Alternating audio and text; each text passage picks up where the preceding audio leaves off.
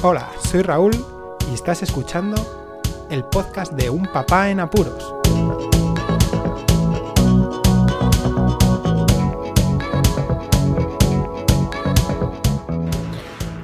Hola, pues escuchas, bienvenidos a un nuevo episodio del podcast de Un Papá en Apuros. Estamos a día 5 de enero, así que bueno, si escucháis este podcast a comienzos de año, feliz año. Y si no, pues también que hayáis pasado, que tengáis un muy buen, feliz año. El año pasado no tuve la oportunidad de, comentar nada sobre el tema de las cabalgatas de los Reyes Magos.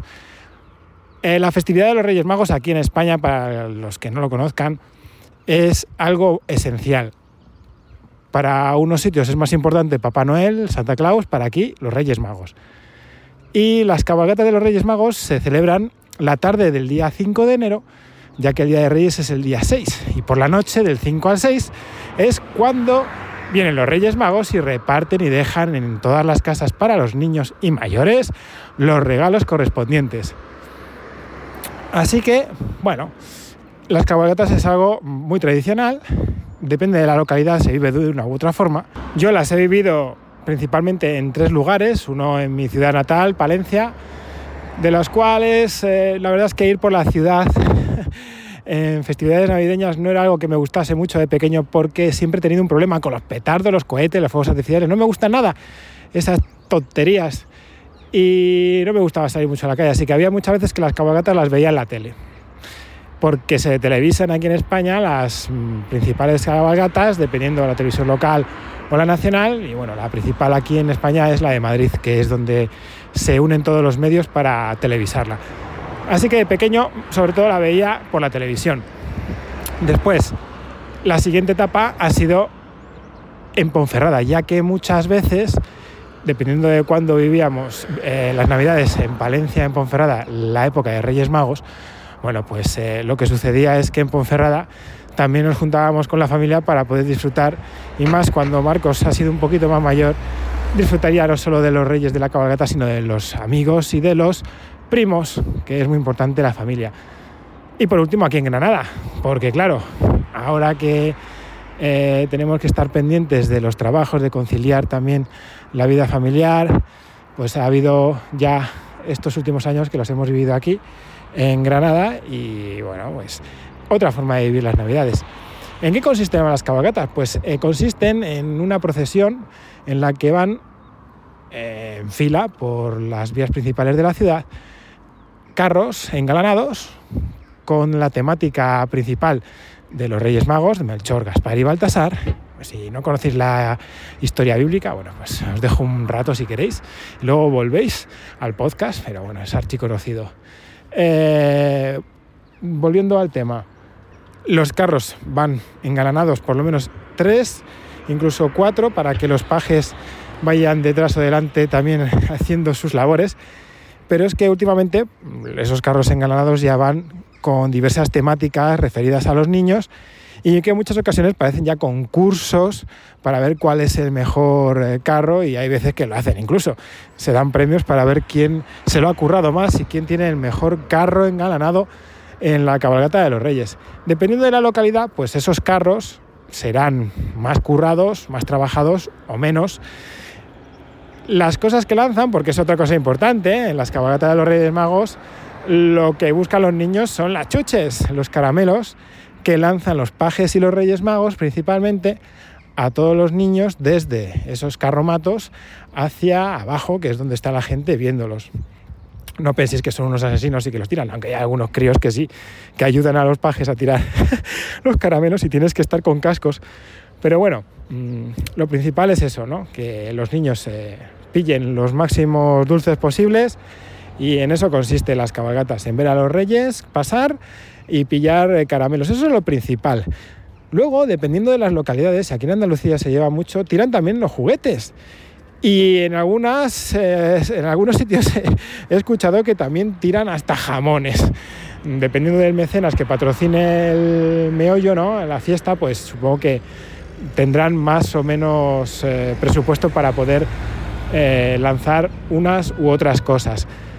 Donde vivimos solían lanzar mm, pelotas de plástico, estos balones típicos, los llamamos de pichiglas en mi época, que no cuestan nada y que casi soplando se les lleva, eh, puedes, se les lleva el aire, vamos, que soplas y se mueven. Son unos balones muy simplones y que cuando les tiran, pues aunque te den la cara no te hacen daño. Y eso eh, era uno de los regalos muy interesantes, pero no solamente eso, sino que al finalizar la cabalgata, los reyes disponían de un tiempo en un lugar aquí en un centro cultural para recibir a los niños, por si había alguno que andaba algo rezagado y que necesitaba entregarle la carta.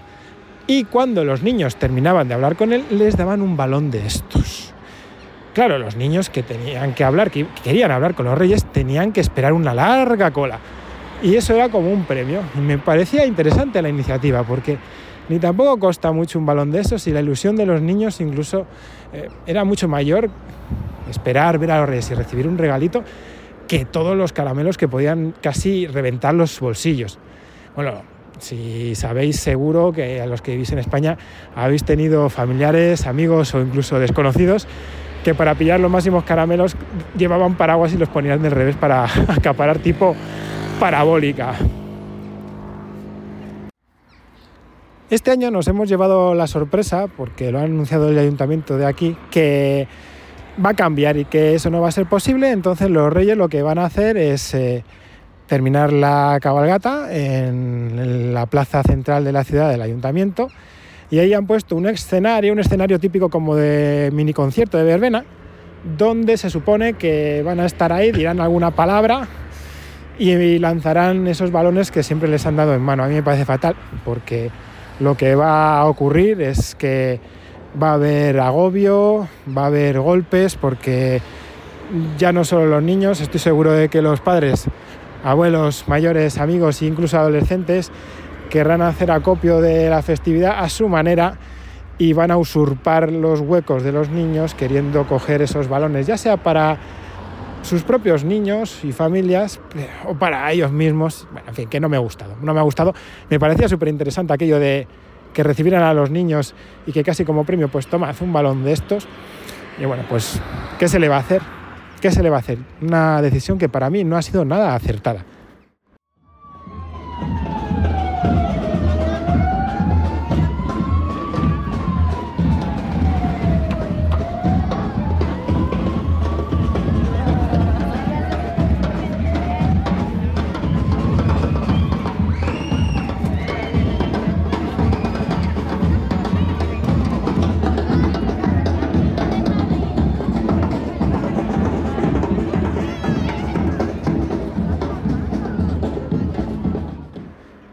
Para los padres puede llegar a ser un agobio bastante importante porque tienes que colocarte en primera fila en muchas ocasiones para poderlo ver bien. dependiendo de la ciudad, tienes que colocarte. ¡Wow!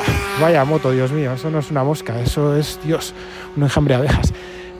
Eh, tienes que colocarte, como iba diciendo, cerca para disfrutar, para que lo viesen los niños si son más pequeños, si no tienen la oportunidad, si a lo mejor los tienes que coger en brazos. Luego los caramelos al final los tiran por todos los lados y algunos siempre pillas. Pero bueno, pues puede ser un agobio por eso, porque tienes que ir con un tiempo, dependiendo de la ciudad, eh, saber dónde aparcar, dónde situarte, pillar un sitio tranquilo. Mm, si quedas con la familia, pues eso, ¿no? Coger sitio para todo, en fin. Cosas que al final con la ilusión de los críos se te pasa, pero macho, que sí, que es verdad, ¿eh? Que un poco coñazo a veces es. Y luego luchar con las inclemencias, porque hay muchas veces que ocurre que se pues, ha hecho malo y a lo mejor está el ayuntamiento diciendo que sí, que eh, se va a celebrar la cabalgata y al último momento pues a lo mejor empeora el tiempo y te quedas sin, sin cabalgata. Es un, es un problema bastante mm, gordo, por decir. Porque claro, si estás esperando a que lleguen eh, los familiares o te desplazas desde tu lugar de, estancia, ¿no? Y la cabalgata es, tienes que coger coche, pues movilizar para luego nada. Y encima la ilusión de los críos también se ve mermada. Así que bueno, eh, cosas, ¿no? De la Navidad. Y, y nada, que esto era el tema de las cabalgatas de los Reyes Magos. es una tradición que hay que vivirla, eh, dependiendo de la localidad, la verdad es que cambia un montón y dependiendo de, las tradiciones lo mismo. Eh, ver los carros engalanados o ver cómo se le ocurre en un sitio o, la ilusión, a lo mejor en una localidad que no se le ocurran tanto, pero sí que cogen muchos eh, dulces y entonces los niños están reventados. Y a veces, pues eso, ¿no? Recibir más eh, en forma de, dulces o de regalitos simples hace que los niños estén más felices que no el mero, no sé cómo decir, eh, premio que pueden llegar a tener los mayores a la hora de, de tener un buen carro engalanado y muy bonito y que sea la envidia de todos. Bueno y nada más, me voy a despedir ya sin olvidarme comentar que difundáis el podcast, que lo compartáis con todos los que podáis. Si habéis escuchado un poco distinto lo que es el sonido del audio, pues lo siento mucho, pero me ha fallado el micro y estoy grabando con el micrófono del propio teléfono, así que espero que no sea demasiado estridente ni que haya demasiadas reverberaciones. Ahora vienen los métodos de contacto. Como siempre os digo, muchísimas gracias por escucharme, un saludo y hasta luego. Podéis contactar con un papá en apuros mediante el correo electrónico abierto las 24 horas del día, unpapaenapuros@rauldelapuente.com. También podéis seguir las cuentas de Twitter y Facebook oficiales, arroba unpapaenapuros. Estamos en todas las plataformas de podcasting y para que incluyáis el programa en vuestro gestor de podcast favorito podéis utilizar la dirección corta bit.ly barra. Para que no os preocupéis, toda la información sobre el podcast se encuentra en unpapanapuros.rauldelapuente.com y también en las notas de cada episodio. Por cierto, no os olvidéis de dejar una reseña en iTunes, dar un me gusta en iBox y compartir cada episodio en las redes sociales. Así nuestro podcast será más visible y llegará a más gente. Muchas gracias, Poz Escuchas.